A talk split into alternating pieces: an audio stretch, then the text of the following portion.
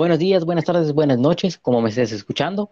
Este es mi tercer capítulo de mi podcast y este capítulo es algo especial porque hay una invitada. ¿Gustas presentarte? Claro, eh, mi nombre es Sonia Alicia Márquez Granillo. Soy eh, egresada de la carrera de psicología. Por tanto, pues mi licenciatura, pues es licenciatura en psicología. Soy psicóloga y eh, hoy soy la invitada de, de Ebert. Ah, mucho gusto en tenerte aquí. Este, el fin de este, de este podcast es comentar, fomentar algo. Me quiero ser como, quiero hablar de un tema, así algo bonito.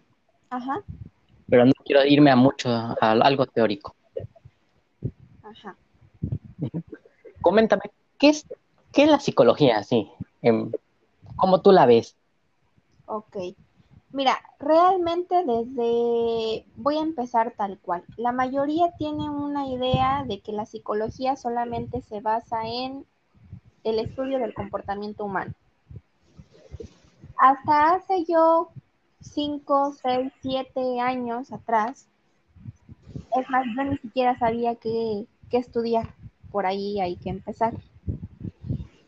Entonces, esto que, que, vamos a hablar ahorita es interesante porque ese concepto yo también lo tenía. ¿A qué se dedica un psicólogo? Pues solamente a, estudiar el comportamiento humano, a estudiar... Lo que normalmente se ve que un psicólogo, psicólogo hace es estar, haciendo lo mismo que nosotros, estar platicando. Y según lo que mucha creencia popular es, hablas y cobras caro. Exactamente, he ahí el error, que uno no cobra por, por lo que hace, sino por, por, por, por cómo lo hace. Una de las cuestiones es esa, te repito, la, hay muchos tabúes acerca de lo que implica la psicología como tal. O sea, si nos basamos en cuál es el significado, pues yo te podría decir ahorita, en resumidas cuentas, pues lo que, lo que hacemos es, sí, estudiar el comportamiento humano, pero si hay algo que vamos descubriendo una vez al entrar en la carrera, en la carrera y sobre todo ya ejerciéndola, es de que no solamente estudiamos el comportamiento humano, no es como de que entras al consultorio y nosotros ya estamos, este, dirían por ahí, psicoanalizando. No. Algo que hacemos dentro de eh, sesiones psicológicas, dentro de terapia, dentro de psicoterapia, es precisamente darle acompañamiento a las personas te podré decir que incluso hay personas que llegan a terapia, que llegan con el psicólogo y ni siquiera hablamos de nada. ¿Por qué? Porque a pesar de que ellos mismos asisten, no es como de que se pongan a hablar de todos sus problemas. Al contrario, para nosotros es el doble de esfuerzo intentar hacer un, un intentar crear un lazo de comunicación para que ellos se sientan en la confianza de tener que, de, de querer hablar, de querer externar su sentir y su pensar. Y es algo que la gente de afuera no lo ve. Yo una vez me acuerdo, cuando iba en secundaria, a mí me llevaban al psicólogo. Yo siempre, yo soy, bueno, considero que, como dije, creencia popular, que nada más estudias el comportamiento humano y de ahí determinas qué tiene una persona. Y de ahí vas a ver el tratamiento. Yo lo veía así cuando yo fui al psicólogo, yo como tal estaba abierto a lo que ella me decía. Algo que vi que ella me que ella me dijo era que viera mis lazos familiares cuando yo no sentía que el problema era ese. Y yo estaba, yo estoy abierto a compartirle lo, lo que sea para saber qué problema tengo yo. Pero ella se enfocaba más a mi familia y decía, me acuerdo que me dijo, dibuja a tu familia e imagina que un día te peleas con ellos y te vas a la escuela, llega tu tío y te dice que murieron. ¿Qué es lo que sientes? Ajá, me acuerdo, me acuerdo mucho de eso. ya me acuerdo, lo que le dije fue, pues sí, sentiría tristeza, pero no, es que no lo siento. Yo no siento mucho, no me pongo en las situaciones, me puedo imaginarla y todo, pero no la siento, no siento que me sirva. Yo no siento que yo no siento que tenga el problema de eh, problemas familiares. Siento yo que tengo problemas de inseguridad, de, de ansiedad. Es lo que es lo que yo siento. Sí. Sí, mira, algo que, que, que sucede, y te, te, vuelvo a repetir algo, la psicología es muy compleja y desde el lado en el que lo quieras ver, tú hace rato hablabas acerca del costo, que no es que los psicólogos cobran muy caro y hacen muy poco. Algo que, que realmente llega a un punto en el que hasta yo, yo me río, es en el hecho de que creen que nosotros les vamos a solucionar los problemas. O sea, no es de que vas a llegar tú a consulta y te vamos a decir ya en ese mismo momento que tienes, qué es lo que tienes que hacer y san, se acabó, santo remedio a tu problema. No, algo que sí hay que tomar mucho en cuenta y metérnoslo muy bien en la Es la orientación que ellos te dan, ¿no? Exactamente, nosotros no, no somos, este, no tenemos una varita mágica como para desaparecer tus problemas, ni tus sentires negativos, ni tus pensamientos negativos.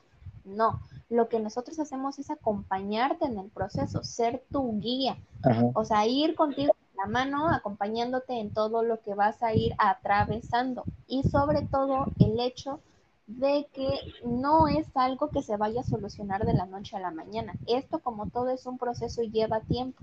Y lo, lo, lo más importante que uno debe de saber es que depende de ellos o depende de uno qué tanto nos tardemos en afrontar una situación.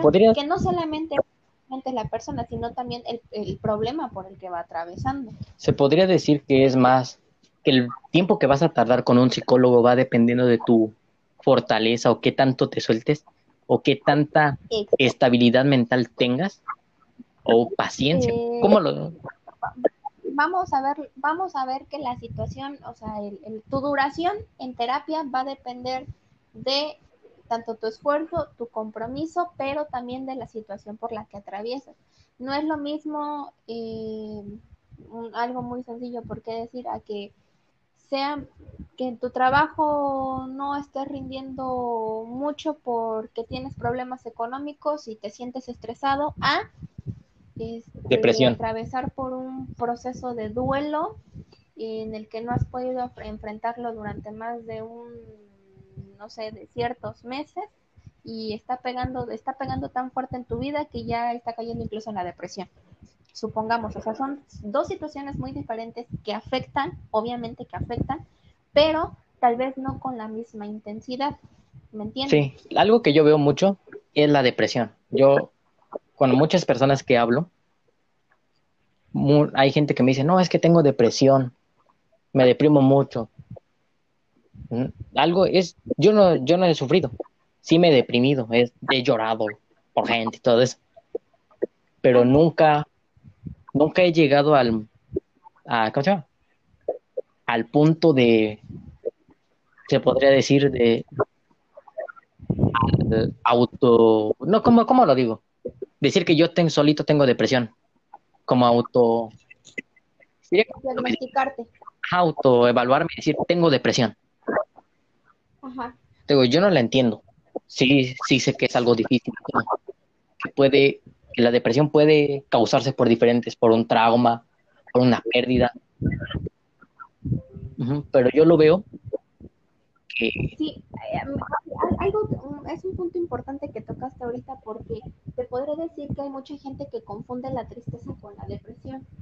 Y sí hay algo que destacar es que no es la, misma cosa, ¿eh?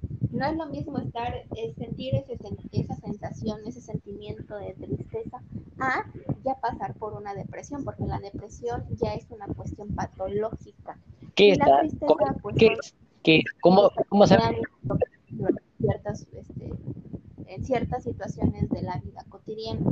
¿Cómo tú detectas, así, en las, en las veces que has atendido a una persona, y has llegado a detectar depresión, ¿cómo sabes que la persona sufre eso? Pues mira, te diré que no es de que vas a llegar a, a, al consultorio y ya desde el momento ya vi que pues vienes medio bajo y ya, ya es depresión. No.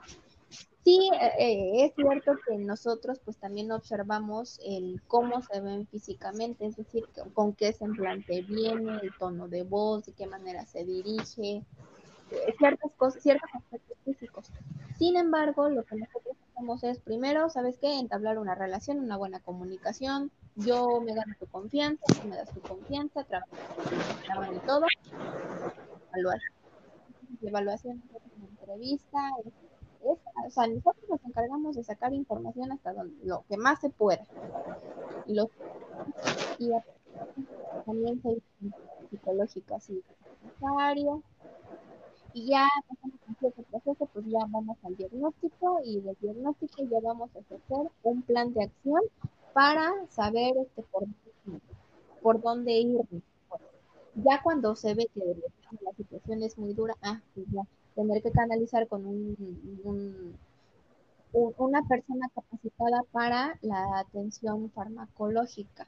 Se podría decir que los psicólogos es, son, es, se puede decir, si lo vemos así, se podría decir que un psicólogo es como un médico general y de ahí un médico y de ahí ya tú detectas si es necesario que se vaya un especialista.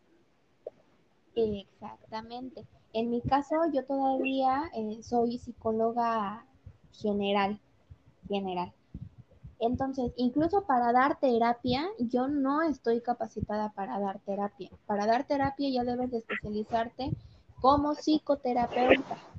Y ya a partir de, ¿sabes qué? Ya vas a escoger tú también que, te vas a especializar, psicoterapeuta, psicóloga clínica, psicóloga infantil, psicóloga educativa, psicóloga organizacional, etcétera, etcétera, etcétera. En mi caso, te vuelvo a repetir, hay quienes incluso necesitan atención farmacológica, es decir, que ya no solamente les basta con las sesiones psicológicas o la terapia que se le da, sino el medicamento. Ah, Como yo no soy la capacitada, yo, ah, ya, yo me encargo de canalizarlo con la persona que, que la va a seguir atendiendo. Y va a ser como un trabajo en equipo. Yo te ayudo, tú me ayudas, él te va a ayudar y bueno, vamos a ver aquí hasta dónde vamos a dar con tu plan, el plan de acción ya ejercido. Oh, es más, tú nada más encaminas a la persona para... Es un, es un trabajo mutuo, a lo que me estás diciendo. De tú con la persona. La persona te debe de decir para, es que alguien para mejorar siempre te tiene que decir, estoy así, o, o comentarte cosas. Sí, te digo, no mucho, muchas veces, bueno, no voy a decir que muchas, bien o mal a mí me han tocado pacientes que, que o, sea, dan información, incluso hasta de más, y aunque no lo creas, esa información de más, así sea un detalle muy pequeño, es algo que a mí me sirve para saber más acerca de lo que está pasando en su vida, porque hay muchos que llegan este, a consultorio y ni siquiera saben a qué van. Y a mí me tocó incluso estando en, la universidad. Te diré que era un requisito y sigue siendo un requisito a pesar de que ya somos graduados y a pesar de que ya somos especialistas, psicólogos, lo que sea, seguir yendo a terapia cada cierto tiempo. ¿Por qué? Por bien. Según que es bueno. Nosotros sobre todo también de nosotros, ¿por qué? Porque nosotros nos encargamos de estar acompañándola a las demás personas en sus procesos, sus situaciones, sus sentimientos, su sentir. Imagínate dónde quedaríamos nosotros si no nos atendiéramos mentalmente y estamos atendiendo a pacientes con, sabiendo que nosotros también traemos algo que no, eh, no hemos podido arreglar, como que sería muy incoherente de nuestra parte. Entonces te digo, cuando yo llegué a la universidad, perdón, cuando yo ya estaba en la universidad nos hicieron ir a terapia. Es decir, ¿saben qué? Tienen que ir a conseguir un psicólogo, van a ir al psicólogo, van a resolver los problemas que ustedes tienen aquí, porque si la van a regar, la van a regar como estudiantes, no como profesionales. Y órale, ahí me ves, yendo al psicólogo. ¿Y qué fue lo que pasó? Que como yo no sabía a qué iba ni qué tenía que arreglar, ya estando dentro, el psicólogo se encargó como de no sacarme la sopa porque fue más como de platique y platique y de un tema salió al otro y de la nada yo ya estaba hablando acerca de pues, ciertas cosas que yo no podía afrontar o no eran graves, pero queriendo no hay situaciones como que si no las vas arreglando en su momento y las vas prolongando para, para, para encontrarles una solución, te van afectando a la larga. Y peor aún, si eres psicólogo y al poco tiempo te llega un paciente con el mismo problema que tú, y ahí cómo lo vas a ayudar si ni siquiera has sabido arreglar el asunto que tú traes. Y sería como, cuando no puedes resolver algo, sería como tu arma de doble filo. Exactamente. ¿Por qué? Porque no tienes las herramientas para afrontar tu propia situación como para intentar arreglar el problema de alguien más. Es cierto.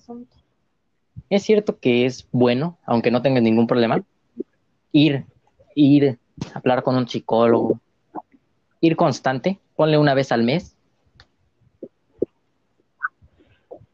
Sí, sí, sí es bueno y no solamente es que hay quienes creen que el ir al psicólogo es porque tienes un problema. O que estás loco. No, no precisamente.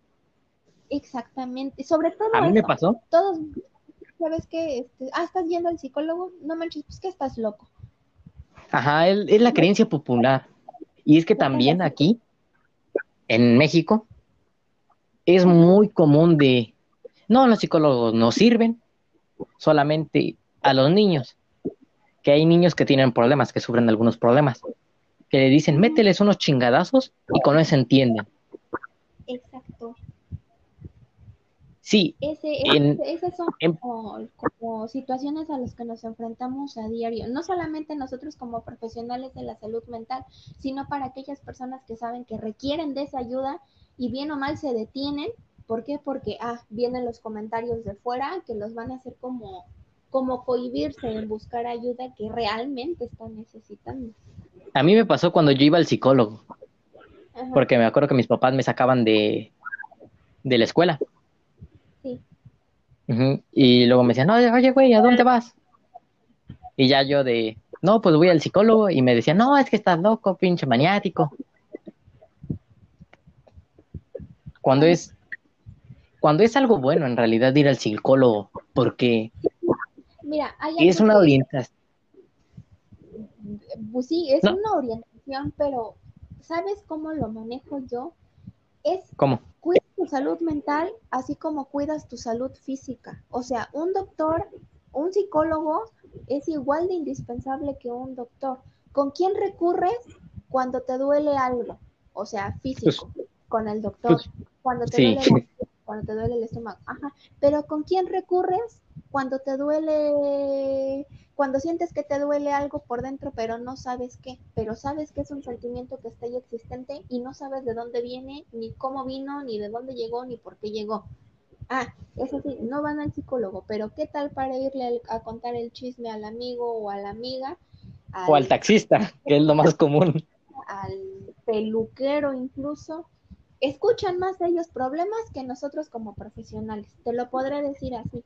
Y es algo con lo que batallamos a diario. O sea, quítale esa maña al mexicano como para decir, ¿sabes qué? Ah, sé que tengo un problema emocional, sé que tengo un problema cognitivo, pues voy a asistir con quien, con quien realmente sabe de ello, ah, con el psicólogo. Pero pues no, al contrario, a nosotros todavía nos tachan de que somos loqueros, de que ah, sí es de, perdón, de lo único que nos dedicamos es a cobrar y lo único que hacemos es escuchar y ya, se acabó. Ese es nuestro trabajo.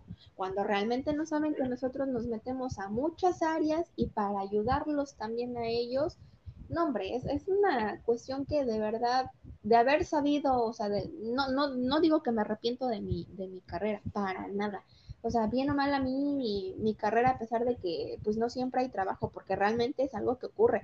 Y más ahorita, porque es la contingencia es algo muy fuerte y que a muchos, si no es que a todos, les está afectando de cierta manera el estrés, la ansiedad, la depresión, el aislamiento, el, en el caso de los niños, o sea, si uno como universitario en su momento se estresaba en vacaciones con el montón de trabajo, ahora imagínate un niño de 5, 6, 7, 8 años del kinder, primaria, encerrado y todo el tiempo pegado al, a la computadora tomando clases en línea.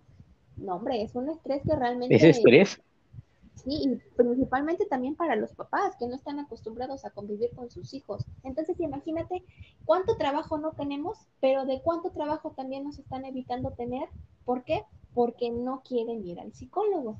Pues es que la creencia, más que nada, es lo que te impide avanzar. Porque si todos tomáramos, si todos fuéramos al psicólogo por lo menos una vez, estaríamos un poquillo mejor, estaríamos más, estaríamos mejor, no habría tantos casos de suicidio, bajarían las estadísticas. Exacto. Y algo que también sería indispensable es tener un psicólogo o dos, tres, porque realmente aunque haya un psicólogo en una escuela, un psicólogo no basta para atender a 700, 800, 900 niños. Vamos de acuerdo en eso. Entonces, eh, mm, algo que sí va a ocurrir, yo creo de aquí hasta que realmente se le tome la importancia necesaria, necesaria al tema, es de que a la salud mental le estamos dejando de lado. Y es lo más indispensable, aparte de tu salud física, como para continuar con, un, con una vida eh, saludable. Es que, digo, como te lo vuelvo a repetir, es que aquí en México lo más común, si es en niños, métele unos chingadazos y ya con eso entiende. Ya con eso se le quita lo triste, por ejemplo. Sí. Cuando en realidad ahí con esos chingadazos o con esos golpes le estás causando un trauma en vez de en vez de hacer que se exprese, que, que tenga algo. Exacto, entonces a nosotros a nosotros algo que sí nos, o sea, es algo que calma, es el hecho de saber de que, bueno, nosotros podemos ayudar, podemos brindarte todo lo que tú quieras. Pero otra cosa de que también ocurre muy frecuentemente es de que, ah, ok, ¿sabes qué? Voy y saco terapia, y, perdón, saco cita para terapia, saco cita para atención psicológica y todo lo que tú quieras, pero ¿cuánto me va a cobrar? No, pues que son 250 pesos, 300 pesos ya una persona especializada 400, 450 por muy cara. Y no tanto porque sea el presupuesto que nosotros le sacamos, sino porque es a lo mucho, lo que, por mucho, mucho, mucho en lo que una persona quiere pagar. Ah, pero no sea para, en el caso de las mujeres, irse a colocar uñas de 700, 800 pesos. En el caso de. Ah, porque ahí sí se lo gastan. O cualquier o los hombres comprarse sus juegos de Xbox, un, un condenado disco que te vale mil, mil doscientos, dos mil pesos, no sé, porque en eso sí no les duele. Algo que tocas de los videojuegos, ahora sí, cambio yo de tema. Ajá. ¿Tú crees que como tal un juego te puede causar violento, te puede hacer violento, te puede, supongamos, si juegas un juego de matar, ¿crees que eso te vaya a decir o te vaya a decir, tú tienes que matar y, y tienes que matar a sangre fría como caiga. Eh, puede ser influencia, pero no como la mayoría de la gente lo maneja. Desde mi perspectiva, te podría decir que incluso he tenido yo compañeros psicólogos que juegan mucho un, la verdad yo no soy de jugar, no, no, no, o sea, no me gusta, no me llama la atención, pero hay juegos en los que son armas y matanzas y, o sea, queriendo no todo lo que tenga que ver con armas es violencia, de ley. ¿Por qué? Porque tienes que matar, tienes que defenderte. Pero eso no significa que ellos como jugadores los va a volver violentos. No. Eso ocurre cuando ya hay, ya hay antecedentes de violencia en una persona, en el caso de un niño, y todavía le das como que el poder o, el permiso de adentrarte a un mundo donde todo lo que manejas son armas, es sangre y es muerte, no es como de que automáticamente te vas a volver a un asesino, pero sí son como conductas aprendidas o acciones aprendidas que en su momento se puede correr el riesgo de que él las practique. Y es más de... Es como la gente lo tome, ¿no? ¿Mande? Es como la gente lo tome. Exactamente, o sea, también depende mucho de la resiliencia que tú tengas, ¿eh? Porque mira, yo te lo, yo lo pienso así, que ningún juego o, mira, ningún juego, ninguna película, ninguna serie o algo te incita a que hagas las cosas. Nada te incita. A menos, ahora sí, a menos que te diga, tienes que matar para hacer esto. Digo, yo no lo veo así de que videojuegos que te inciten. En el caso de ya jóvenes, no sé, es que ¿qué te gustará? Algo que sí, no, no puedo generalizar porque no todas las edades eh, son iguales. Son iguales a las edades cognitivas. O sea, te puedo decir que hay adolescentes de 13, 14 años 15 años con una mentalidad, nombre, como de 18, 19, 20.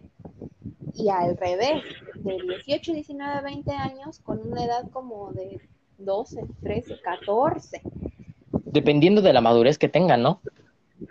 De la madurez que tengas, y vuelvo a repetir, la resiliencia. O sea, realmente ser resiliente es tener la capacidad de saber afrontar las situaciones que te vayan a, eh, se te vayan atravesando en la vida. Si tú bien sabes que es un juego y que de un juego no va a pasar y que solamente es algo que, que ocurre de manera ficticia, o sea, no, no juegas con la mentalidad de matar, juegas con la mentalidad de ganar, que son dos cosas muy diferentes. Entonces también dependiendo de cómo, de cómo las personas que jueguen ese tipo de, juegos este, lo hagan. O sea, ¿por qué, lo, ¿por qué juegas? ¿Porque te gusta matar? ¿O porque tu idea es ganar, no sé, tengo que matar a cierta gente que es mi oponente, porque me tengo yo que defender, porque voy por la copa y ganar puntos, medallas o rescatar a la princesa, yo qué sé. O sea, los juegos es igual un tema un poco complejo, pero un poco más fácil de entender. O sea, no es como de, ah, ya ahorita ya me pongo a jugar este, Free Fire. Cualquier juego. O, y ya, me voy a volver violenta. No. Es más de tu, ahora sí, ahí viene lo de, ahí viene tu salud mental, tú cómo lo recibes, si piensas que es malo, bueno. Exacto, y qué aprendizaje obtienes de cada cosa que haces. Al final todo lo que tú haces en el transcurso del día, en cualquier momento, todo, todo, todo lo que tú haces te lleva a un aprendizaje. Yo ahorita, este, no sé, corté una naranja y por andar en el chisme me pasé cortando un dedo. Ah, es una acción que a mí ya me dejó un aprendizaje. Tengo que estar concentrada en cortar la naranja y no andar en otras cosas que no sea en saber utilizar bien el cuchillo. ¿Por qué? Porque si no me voy a volver a cortar. Entonces, en el caso de un juego, mm. es, ok, tú lo estás jugando y todo, pero ¿qué aprendizaje te deja? Para algo bueno, algo malo, que le quitas, que le pones, pero pues al final debes de saber qué contestar y qué realmente estás recibiendo de lo que estás haciendo.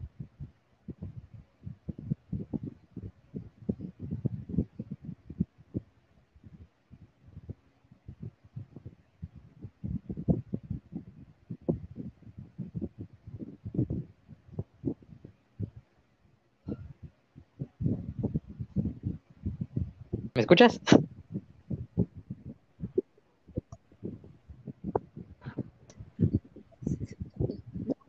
Se me desconectó. Ajá. Se podría decir que es más de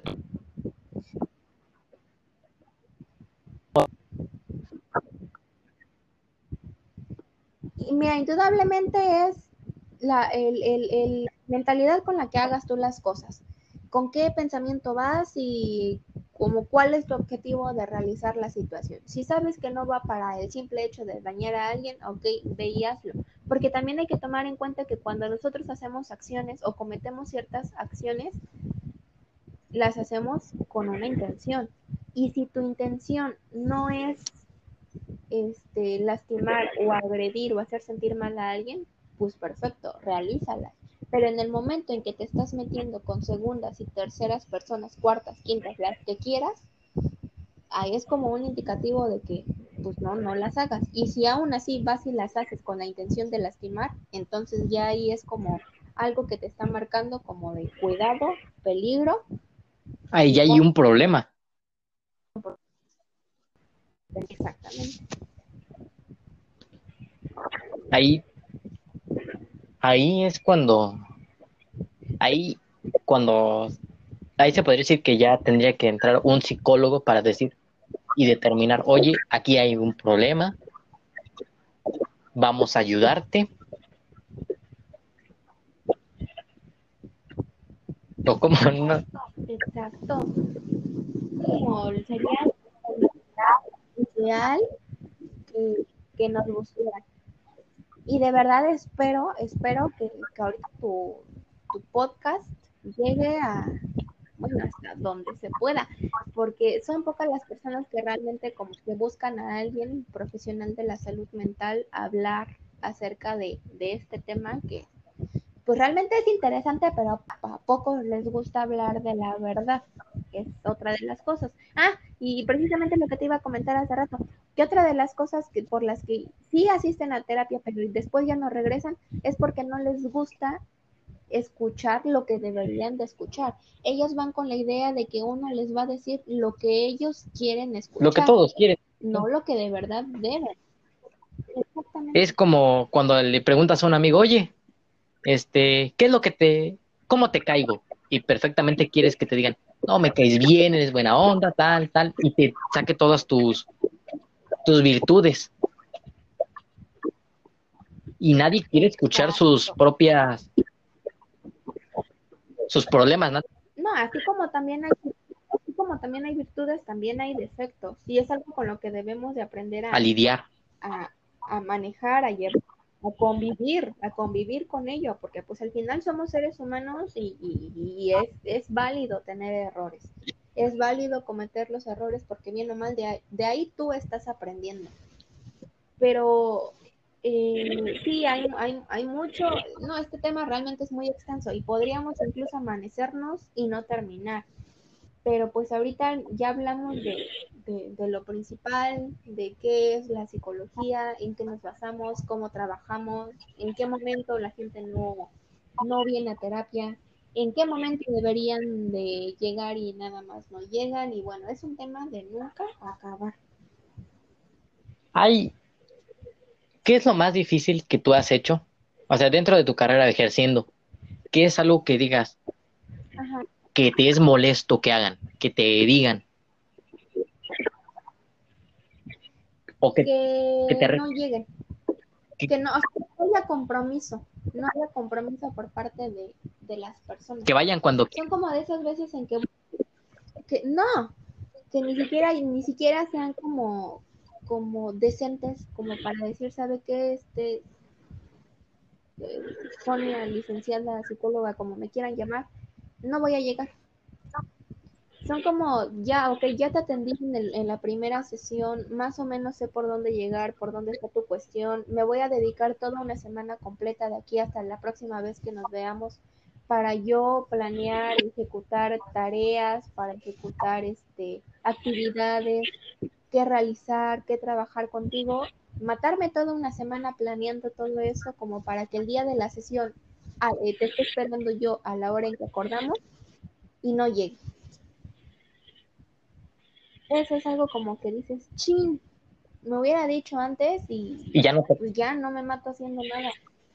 Y ya no llegan, y pero ni siquiera avisan, que es lo peor. Y es como de esas veces en que yo siempre que, que agendo a las personas, este, les digo, eh, ¿sabe qué? Si no, si en dado caso que usted no pueda asistir, por favor, avíseme mínimo con dos horas de anticipación, para así yo estar este, ya como que organizada en de que yo sé que mi paciente no va a llegar y bien puedo atender a otro paciente a esa hora que tal vez eh, el día siguiente con trabajo se va a poder y lo puede pasar para esta hora, pero no, ni siquiera eso hace. Es molesto. Sí, sí, es muy, deja tú molesto, es como... Estresante. Como decepción, pues. Sí. Porque ya, sí, como me está diciendo, te matas, estás todo el tiempo de, no, este, puedo ocupar esta, no sé, usar esta plática para ayudarlo, para que me cuente más. Y al final, no, no llega y te quedas así como con, ah, maldita sea. Ah. Sí, ya no llego, pero pues bien o mal uno aprende también a lidiar con eso. Es como de, bueno, yo me podré matar haciendo tus actividades que yo pude haber realizado contigo, pero pues al final el problema es tuyo y tú sabes si lo arreglas o no. Ya que si no quisiste seguir conmigo, pero buscaste atención con alguien más, por mí está mucho mejor. El chiste es que atiendas lo que traes para que después no pase el tiempo y la situación se complique. Es, es, es complicado. Eh, muy, es tedioso, bueno, no tedioso, es muy complicado como tal tu trabajo porque no sabes cómo va a estar la persona. No sabes si va a estar muy bien, va a estar muy mal, o vaya a tener, o cómo vaya a reaccionar a la esta, ¿no? Sí, sí, sí, sí, realmente es algo como, pues no sabes ni qué vas a esperar, pero pues al final uno está como para afrontar lo que se venga y vamos a seguir adelante porque no es algo que, que se vaya a dejar a, medias. Hay. Ahora sí creo que me voy a salir del tema.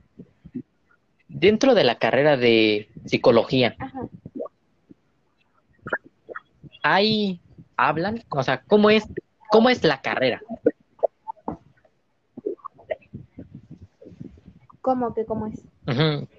Que, o sea, sí entiendo que se enfocan en diferentes cosas. Ajá, pero a lo que me refiero es, ¿cómo la sientes, cómo la sentiste tú? Que es muy difícil, que... Difícil. Que es, ajá, que es muy difícil, tediosa, este, compleja. Compleja, sí, porque hasta el momento no son como de, ah, ya estudiaste cuatro años y hasta ahí te vas quedar. No. Problemas, este, perdón, eh, situaciones en el mundo va a haber, van a existir más problemas mentales, la depresión va cada vez más en alto, la ansiedad ni se diga, los suicidios están en, la, en una tasa exorbitante entonces es como de, ¿sabes qué? Está ocurriendo cada vez más en el mundo, necesitas implementar tu estrategia, necesitamos trabajar y prevenir las enfermedades mentales este, desde el kinder. Eh, ¿Sabes qué? Necesitas ejecutar planes de acción también con los padres para que colaboren en el trabajo con los niños. Necesitas trabajar también de la mano con el maestro porque hay niños que no pueden aprender porque tienen un es una, una, barrera, una barrera de aprendizaje. Hay niños que están naciendo cada vez más con autismo, con Asperger, bueno, o sea, la situación en el mundo va cada vez un poco más complicada. Y si hay algo que sí debo de decir mi carrera es que no, no es fácil y no cobramos caro, cobramos lo justo. No es lo mismo atenderte en, un consultorio donde yo sé que te está doliendo ahorita el estómago y estoy localizando más o menos tu dolor, a que llegues a un consultorio en el que todavía tengo que describir qué, eh, perdón, este, descubrir qué es lo que te está pasando para que tú también estés consciente de la situación que estás atravesando, porque ni yo sé que te duele, ni tú sabes que te está doliendo y no, no vamos a trabajar hasta lo más se pueda para descubrir qué ocurre en tu vida y cómo vamos a tratar de solucionar el problema para que tú, tú puedas enfrentarlo, para que yo te dé las herramientas, tú las tomes y, y hagas eh, tu mayor esfuerzo posible por superar el problema. Hay algo que no, no lo siento molesto. Bueno, yo desde mi punto de vista lo veo chistoso. Porque generalmente hablas más con un taxista con un peluquero o con otras, como ya le habías dicho, hablas más con otra gente que no tiene ningún estudio, que no sabe nada, hablas más de él, de tus problemas, que con alguien que en realidad sí sabe que te puede ayudar y puede este decirte y orientarte para que tú mejores. Porque cuando hablas con otra gente que no es nada, es, es un alivio momentáneo. Pero el problema que ahí es como si le pusieras a una, cosa, a una gran cortada, una curita, en vez de hacerle, en vez de ponerle puntadas. Sí, o sea, hay que también estar consciente que está bien que no todos sepamos de las carreras que existen, pero pues también hay límites, hay límites y es como de ya estás grandecito, ya estás grandecita, empieza a tomar conciencia de tus acciones, responsabilízate de tu vida y ponle atención, porque si sabes que tienes un problema y vas por la vida ahí como dejándola a la deriva, pues mana, discúlpame, pero pues no vas para nada bueno. Hay algo chistoso, porque he hablado con, con uno que otro profesionista de otras carreras y al creerse profesionistas, con, vámonos, me acuerdo de uno, no voy a decir el nombre, mm, con un amigo que es arquitecto, es arquitecto. Y con su ingeniería ya cree que sabe todo, cree que sabe sobre economía, sobre finanzas, se cree psicólogo, se siente superior al tener ya una carrera, porque dice, yo ya estudié, sí está bien, ya estudiaste, pero no, tú no, tú no eres capaz de, de, ¿cómo se llama? De estar creyéndote que sabes de otras cosas cuando no lo haces, no sabes. Porque me acuerdo que yo una vez hablé con él y me dijo que él sabía de psicología. Así ya entre bromas, dijo que, que él nunca había estudiado psicología, pero ya como era profesionista que ya sabía que no era ni necesario que estudiar psicología porque era, que era algo muy tonto porque nada más hablabas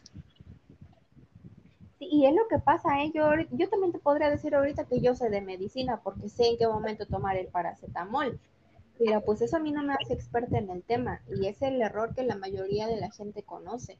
Decir que sabe de un tema nada más porque lo ha, lo ha vivido en una sola ocasión y cree que lo que hizo le resultó y ahora es lo que le van a dar recomendando a todos los demás y no, no es así. Ahora, hay algo que va con lo que dijiste. Mira, yo cada vez que hablo sobre un tema de, ahorita nada más he hablado de dos, no, hablo de mucho.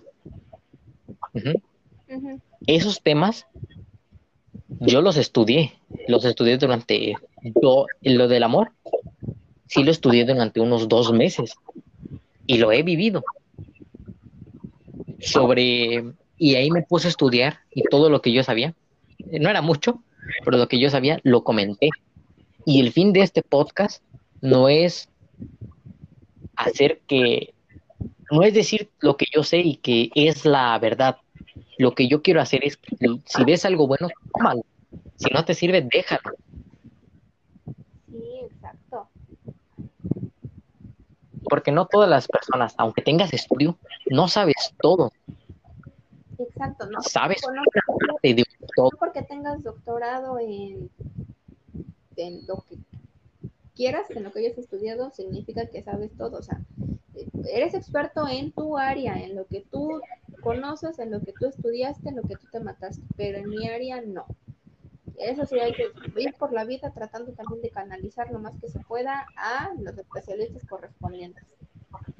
Porque no, no puedes porque... el lugar de alguien que, no, o sea, no, no te pertenece es que cada, ¿cómo se llama? Cada, cada carrera se enfoca a que sepas este un todo, pero de una de una parte de todo, una parte del todo. Hay algo que te quiero preguntar. Sí. Dentro de tu carrera, como tal, ¿hablan de la filosofía o hay algo de filosofía? Sí, sí se lleva filosofía, la lleva, mira, llevamos de todo. Yo incluso estudié neurofisiología, estudié anatomía, estudié estadística inferencial, estadística no sé qué cosa, estudié inglés, estudié por ahí, ¿qué estás llevando?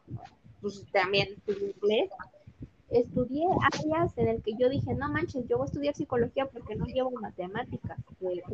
sí las llevo y las llevé durante dos años y fueron mi martirio, pero las llevé. Hemos llevado de todo y si te, si te especialistas es más. Ahora sí, ah, ¿cómo se llama? Hay algo que, que, o sea, hay algo que no tiene respuesta. La respuesta tú se la das como conforme tu percepción hay cosas en las que sí, pero hay cosas en las que no hay manera de que tú le des la respuesta cuando ya esté establecido. Hay una, hay una, ¿cómo se llama? Una paradoja que es algo en la filosofía. ¿Cuándo dejas de ser tú?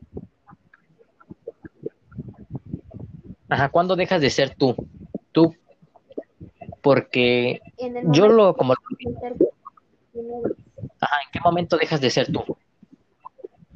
Y en el momento en que dejas de ser consciente quién eres. O sea, si yo ahorita te pregunto, Ever, ¿quién eres tú? ¿Qué me vas a contestar? Yo no sé quién soy. No tengo mi respuesta. Exactamente. O sea, uno no va por la vida como, como pensando. Es más, uno no, no está consciente en, el que, en qué momento dejamos de ser nosotros mismos hasta que alguien viene y nos los dice y aún así no entendemos por qué lo están diciendo. Hay una paradoja que comenté en mi podcast, que es la paradoja del calcetín. Que es, te pones tu calcetín favorito, tu calceta favorita, se le hace un hoyo, la parchas. Con el tiempo se le hace otro, otro hoyo y lo vuelves a parchar. Y lo sigues utilizando esa, esa misma calceta por, mucho, mucho, mucho tiempo. Hasta que se te, que es completamente parche. ¿Sigue siendo tu calceta favorita o ya no lo es? Esa es la paradoja. Y, fíjate que hay muchos que te dirían, pues yo la desecho, ¿para qué quiero algo, algo que ya está, este, pero hay quienes te van a decir, mm, o sea, que ya está descompuesto. Vámonos ahora a tu persona. ¿En qué momento dejas de ser tú? ¿Cuando eres bebé o cuando eres grande? Porque creo que se piden más de 10.000 células al día. Si juntaras todas esas células, yo digo que te podrías formar a ti mismo. ¿En qué momento dejas de ser tú? Si es algo espiritual o algo físico. Dejas de ser tú cuando cambias el corte tu corte de pelo, cuando te pones brackets, te pintas el cabello, no sé. Es que todo también depende de cómo lo veas tú si tú dices que yo dejo de ser yo en el momento en que, no sé, me pinté el cabello o me lo corté, ajá, ¿cómo sabes eh, eh, eh, en qué momento yo dejo mi esencia como persona? O sea, ¿realmente mi cabello o el color de cabello me va a, a identificar como... O a decir quién soy. Ajá. O sea, si uno se va por la vida pensando en que una persona deja de ser ella nada más porque se cortó el cabello, se la pintó o se hizo una perforación, pues no, no, no va por ahí. Yo creo que una persona deja de ser ella, o sea, deja su esencia en el momento en que intenta ser o tener otra personalidad diferente a como se conocía. Cuando ser, intentar ser alguien más, mejor dicho, ¿no? Sí, y se da muy común en los adolescentes, o sea, deja, están en la etapa en primera en que ni siquiera saben, este, ni, ni siquiera tienen una identidad definida. Eso es para empezar. Y ya una vez que la tienen, o sea, ya que te gustará estar en bachiller, incluso ya más grandes, en el momento en que ya sientes que tú ya llevas una personalidad muy definida y todo, y quieres encajar en cierto grupo en el que sabes que nada tiene que ver contigo, ah, dejo de ser yo con tal de pertenecer a un grupo social en el que me sienta yo aceptado y me sienta querido. O sea, voy buscando la aceptación de los demás, aunque eso implique dejar mi propia esencia. Mm. Pero es que no, eso es que también se podría decir en cualquier etapa de la vida. Exactamente, y eso, exactamente, ya que en cualquier momento, no es como de, ah, ya atravesamos la adolescencia y ahora vamos para la juventud y ahí ya, sé que dejé mi No, no, no, no, no, no.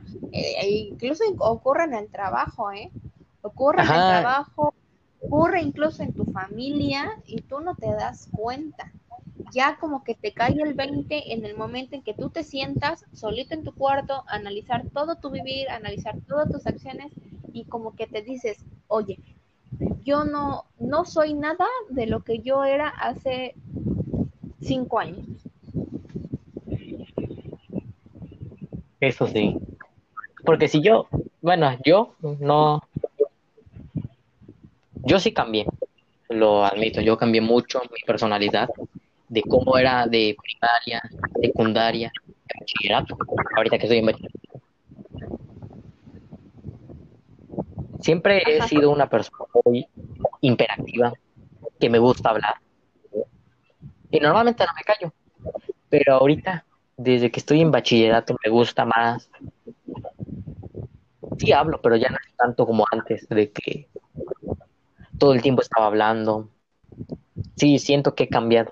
Y, lo, y yo lo veo. No, y hay algo también que hay que, que analizar es de que no todo cambio es malo, ¿eh? No todo cambio es malo. Hay, hay cambios que son buenos y si eso te ayuda, perfecto.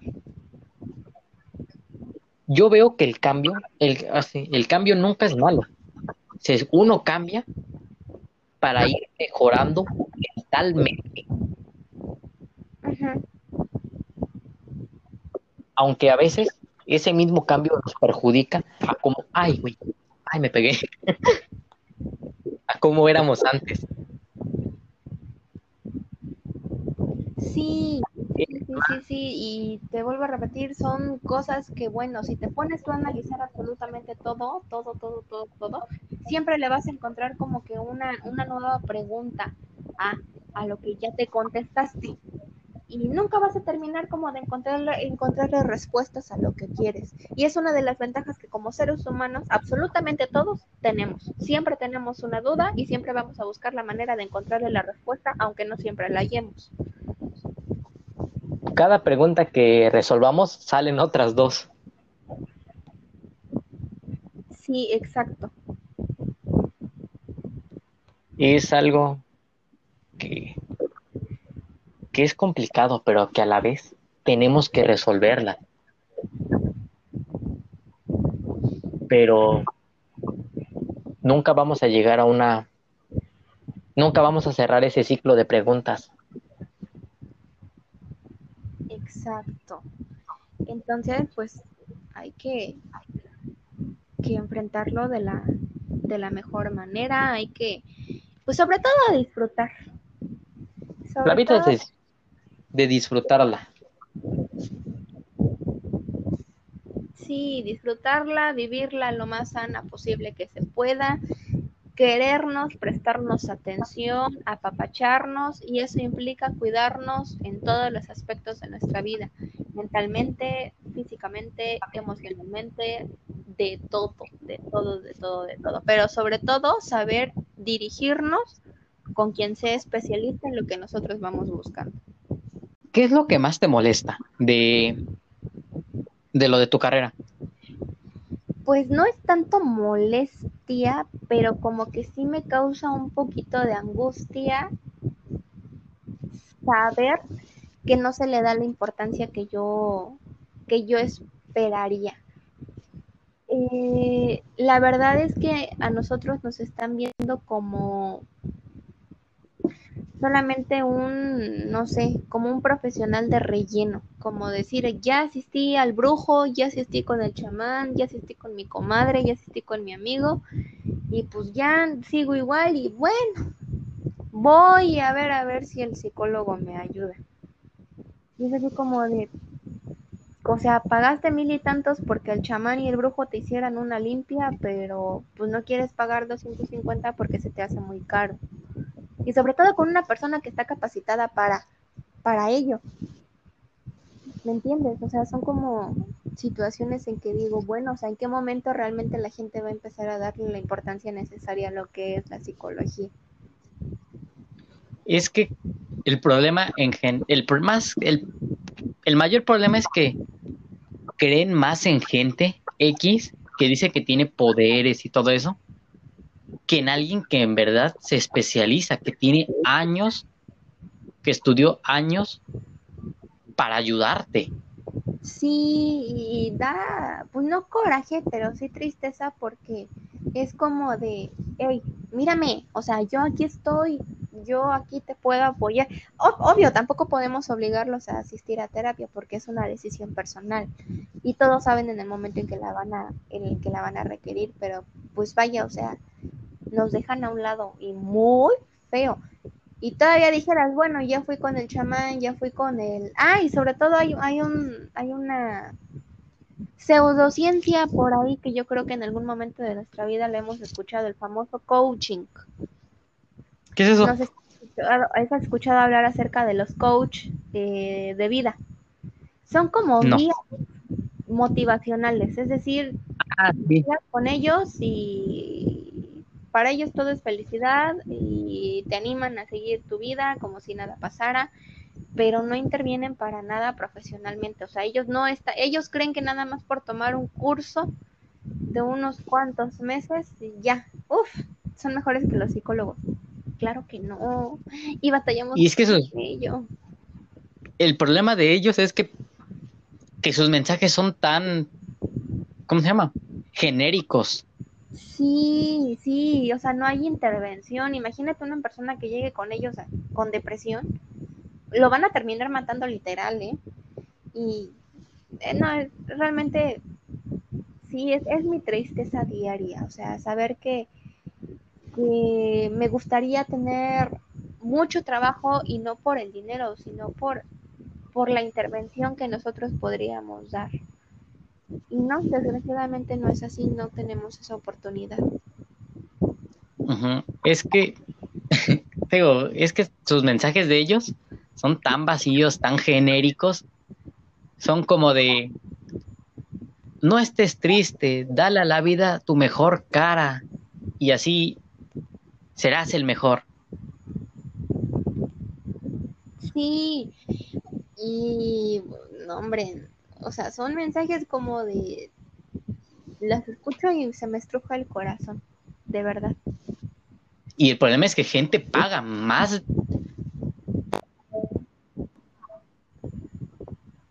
con esos que con un mismo psicólogo que te cobra 200 pesos. Pues sí, Así es. Sí, hay muchas cosas que aún se tienen que, que eh, considerar dentro de nuestra profesión, pero pues no pierdo la esperanza con que en algún momento se nos verá como, como lo que somos, profesionales en la salud mental, y va a ser muy importante eh, vernos como, como parte de su vida diaria. O sea, así como asistes cada medio año tu rutina con el médico, ok, también cada medio año yo quiero estarte esperando aquí, o ya no cada medio año, cada año. O sea, saber realmente que te interesa estar bien y no solamente cuando estás mal, sino simplemente asistir con el psicólogo como parte de tu rutina de que todo está bien eh, en tu salud y, cualquier cosa, eh, tratar de mejorar sobre todo tú como persona, como ser humano. Pues sí, es, esto sería bueno, que le diéramos la importancia que tienen. Porque no ustedes se matan. ¿Cuántos años? ¿Cuántos años estudian?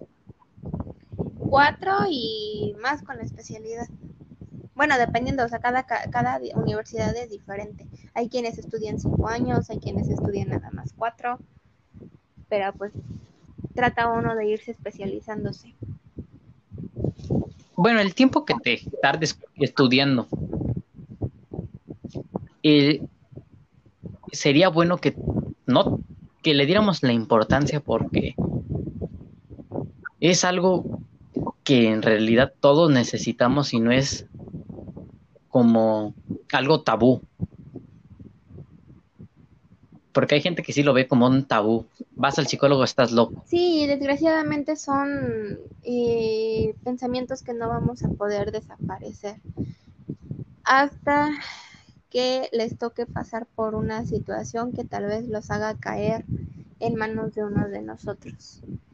Pero pues este tipo de situaciones ocurren comúnmente y bueno, lo único que nos toca como profesionales de la salud es seguir este ayudando a quienes nos buscan y seguirnos preparando para ofrecerles siempre un, un mejor servicio al paciente. Pues el chiste siempre va a ser, el chiste de toda carrera, todo, es siempre ayudarnos a nosotros mismos, a nosotros los seres humanos. Pues sí. El chiste es apoyarnos entre nosotros y dándonos la importancia que cada profesión tiene. Así es. Eh, sí, o sea, valorar, realmente valoro mucho mi carrera, mucho lo que hago y espero que en su momento también las personas, la sociedad aprendan a valorar eh, esta, esta área, porque con todo esto que estamos atravesando y con todo lo que se va a venir, pues vamos a tener que ir considerando, van a tener que ir considerándonos este, como parte esencial de su vida. Ojalá que eso pase muy pronto. Así es. ¿Cómo? Que realmente sí. ¿eh? ¿Cómo sentiste el podcast? Es interesante. Me gustó porque, te vuelvo a repetir, es la primera vez que hablo acerca de, de mi carrera, es la primera vez en que alguien me cuestiona y sobre todo se, se, despejan ciertas dudas porque había cosas en que me decías en que creías que no era de esa manera o que creías que solamente era esto. Y, el hecho de que alguien me pregunte es como para darle esa, esa, esa, oportunidad a que, a que experimente lo que, a lo que nos dedicamos nosotros. Y, y, realmente me alegra, me alegra que, que me hayas preguntado, eh, me hayas cuestionado, hayas explorado muchas áreas, hayas explorado todo lo que a lo que nos dedicamos a hacer. Y espero no sea, no seas el único, sino que aquellas personas que lleguen a, a escuchar esto eh, sepan más allá de lo que nosotros eh, hacemos y sobre todo de, de, los pensamientos que ellos tienen acerca de nosotros. Eso sí. Eh, las personas que me escuchan, si tienen en serio un problema, tienen, se sienten mal consigo mismo, por favor vayan a un psicólogo, ellos les van, van a ayudar. Piensen primero en su salud antes que estarse gastando el dinero en algo tan ridículo que en vez de poner primero su salud antes que antes que nada.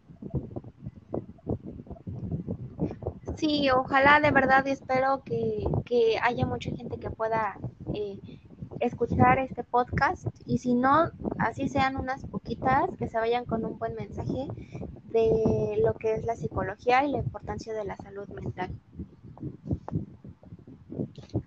Y hasta luego, hasta luego, Sonia. Hasta luego, Ebert, fue un gusto. Descansa. Espero volver, espero volverte a tener aquí en otro podcast en un futuro. Claro que sí. Cuando tú quieras, aquí estaremos. Descansa. Gracias. Adiós. Hasta la próxima. Bye.